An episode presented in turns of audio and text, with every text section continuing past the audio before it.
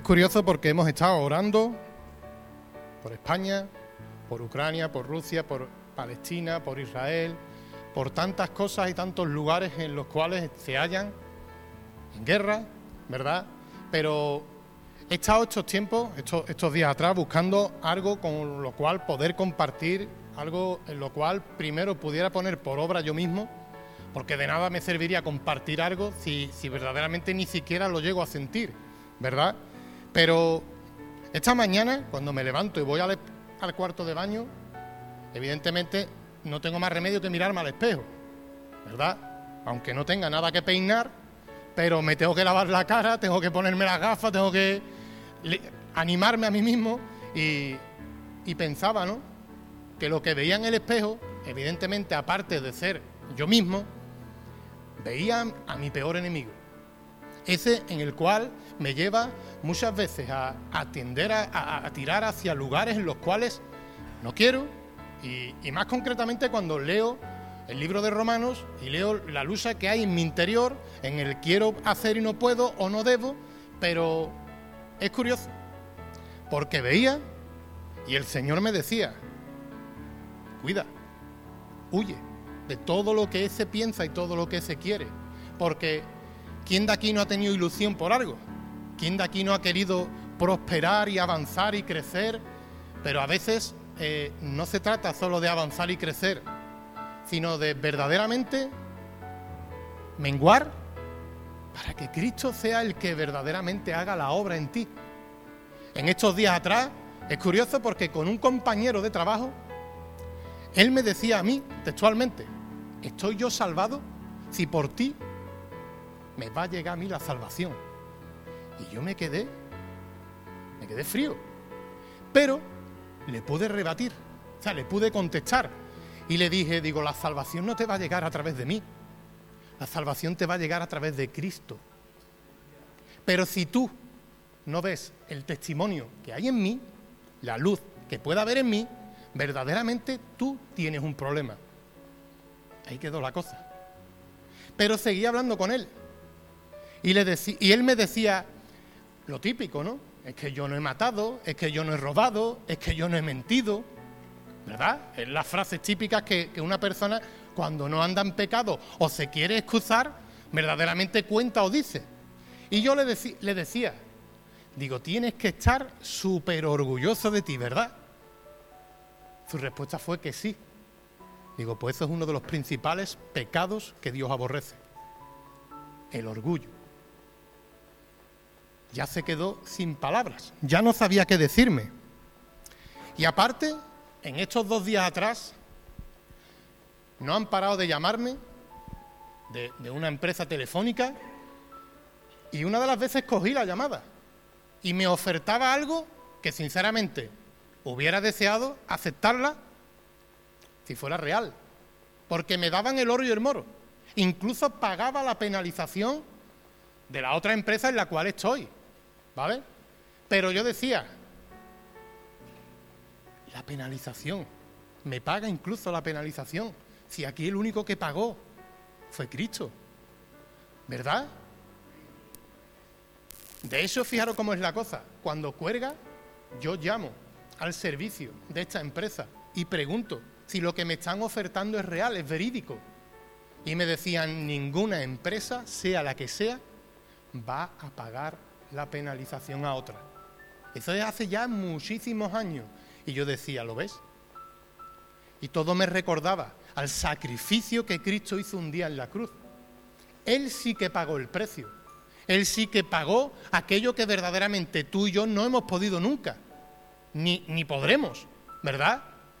Y esta llamada insistente me hacía pensar en Apocalipsis 3.20, ¿no? En el que Él está llamando a la puerta, pero sobre todo me hacía meditar y pensar en Hebreos 3.15, en que cuando oyéramos su voz, no endurezcamos nuestros corazones, así como este compañero, el otro día, pues hacía y ponía esa coraza en lo cual no quería escuchar el Evangelio. Y ahora me hacía una pregunta, así como este domingo teníamos la pregunta del millón con lo de creyente o con lo de discípulo, yo me hacía una pregunta. ¿Qué hubiera sido mi vida o qué podía haber sido tu vida si aquella persona que un día te predicó o aquella persona que un día te ofreció el Evangelio, aquello que es gratuito, aquello que ni se compra, sino que se ofrece, así como de gracia he recibido, de gracia doy, yo hubiera cerrado mi corazón. Yo, yo sé dónde estaría hoy, lo sé, pero medita, piensa por unos instantes dónde estaríamos todos si nunca hubiera habido personas que oraran, que intercedieran, pero que a la misma vez predicaran el Evangelio. Como te he dicho antes, todo el mundo tiene una ilusión por algo. El crecer, el avanzar, el prosperar. Pero pocas personas se escuchan decir que tienen la ilusión por tener ese encuentro personal y cara a cara con Jesús. ¿Verdad? Yo te quiero hablar de un pasaje, ¿vale? En lo cual es la historia de Nabal, Abigail y David. Lo que pudo haber sido, pero lo que no fue. ¿verdad? Eh, David huye tras la muerte de Samuel y se esconde en el, en el desierto de Parán, ¿verdad? Huye de Saúl porque Saúl quiere matarlo. Y en ese tiempo él está cuidando del rebaño, de todo lo que concierne a, a, a Nabal. Pero David llega un momento en el cual manda a diez jóvenes a que le hagan la visita a Nabal a que se presenten, pero sobre todo esperando esa invitación para poder conocerse, para poder celebrar juntos, para poder estar en armonía. Pero ¿cuál es la sorpresa? Que Naval menosprecia esta invitación. ¿Quién es ese David, hijo de Isaí? ¿Verdad? ¿Quién es ese hombre para que yo invite? o para que yo aquí haga un banquete con él y coma.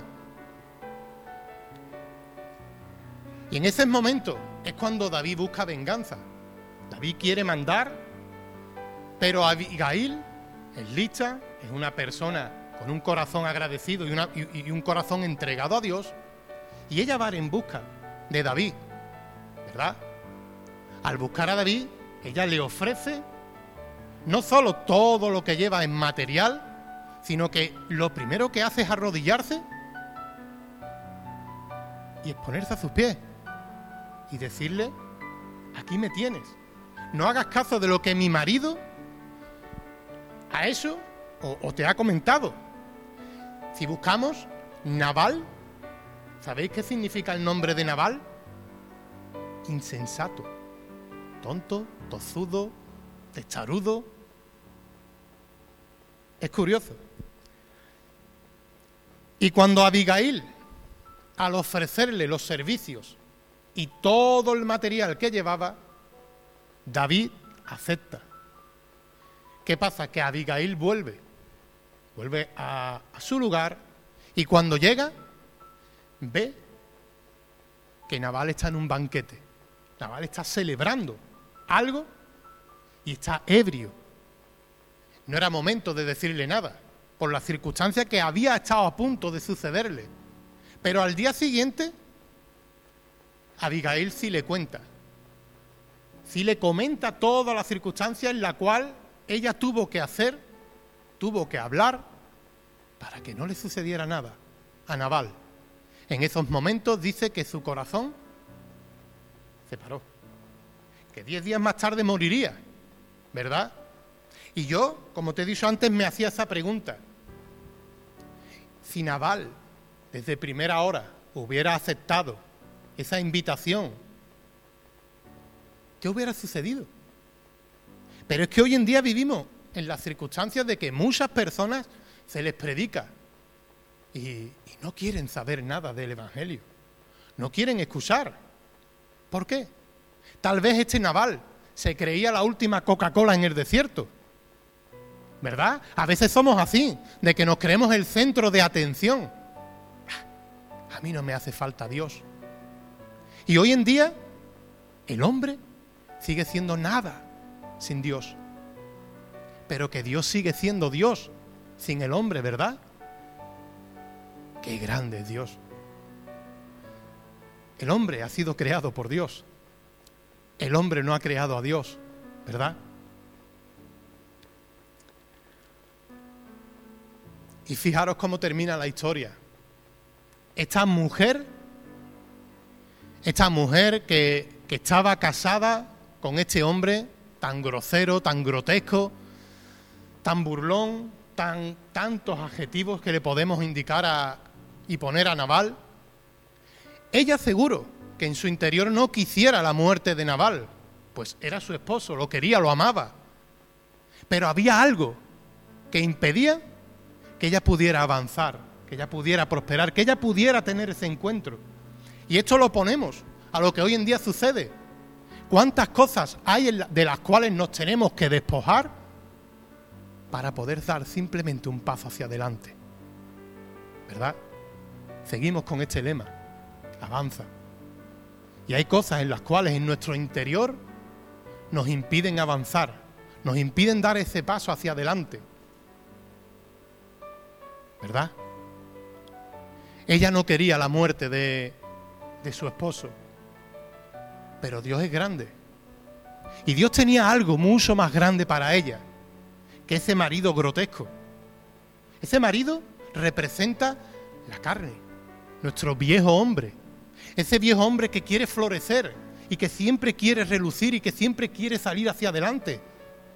Pero como me decían a mí, muchas veces ese perro negro en el cual a veces alimentamos más de la cuenta, tiene que estar amarrado y pegadito al pie, que no pueda ni siquiera mover la cabeza, porque el perro negro quiere salir, quiere luchar. Y cuanto a menos comida le demos, mejor. Porque, ¿qué crees tú? ¿Que va a florecer más? ¿El viejo hombre Dios en tu vida, si aceptas lo que verdaderamente tiene Dios para ti. Leía en estos días lo que es la esquizofrenia. Y la esquizofrenia no es otra cosa que ah, un problema mental en los cuales nos hace ver dos, dos cosas, pero confundirlas. Lo que es real de lo que es irreal. Fijaros en el mundo que vive una persona esquizofrénica. Y en ese mundo en el cual vivimos nosotros. Como te he dicho antes, con el quiero y no puedo. Y a veces sale a relucir el viejo hombre.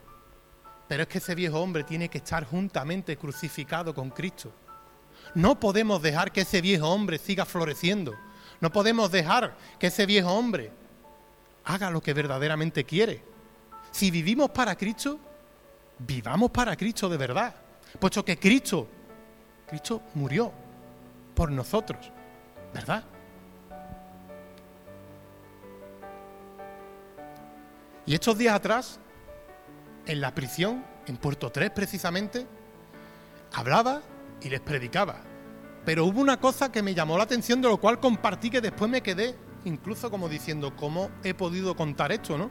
Como sabéis, he estado ocho años de mi vida fuera de aquí de Rota. Y les decía a los chicos, lo que me pesaba a día de hoy, el no haber cotizado durante todos esos años de mi vida. Que eso a la larga me repercutirá.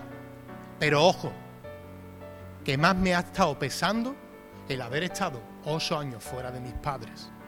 El haber estado tanto tiempo sin saber de ellos ni poder cuidar de ellos. Pero Dios, nuevamente, Dios es grande. Y Dios es un Dios de oportunidades.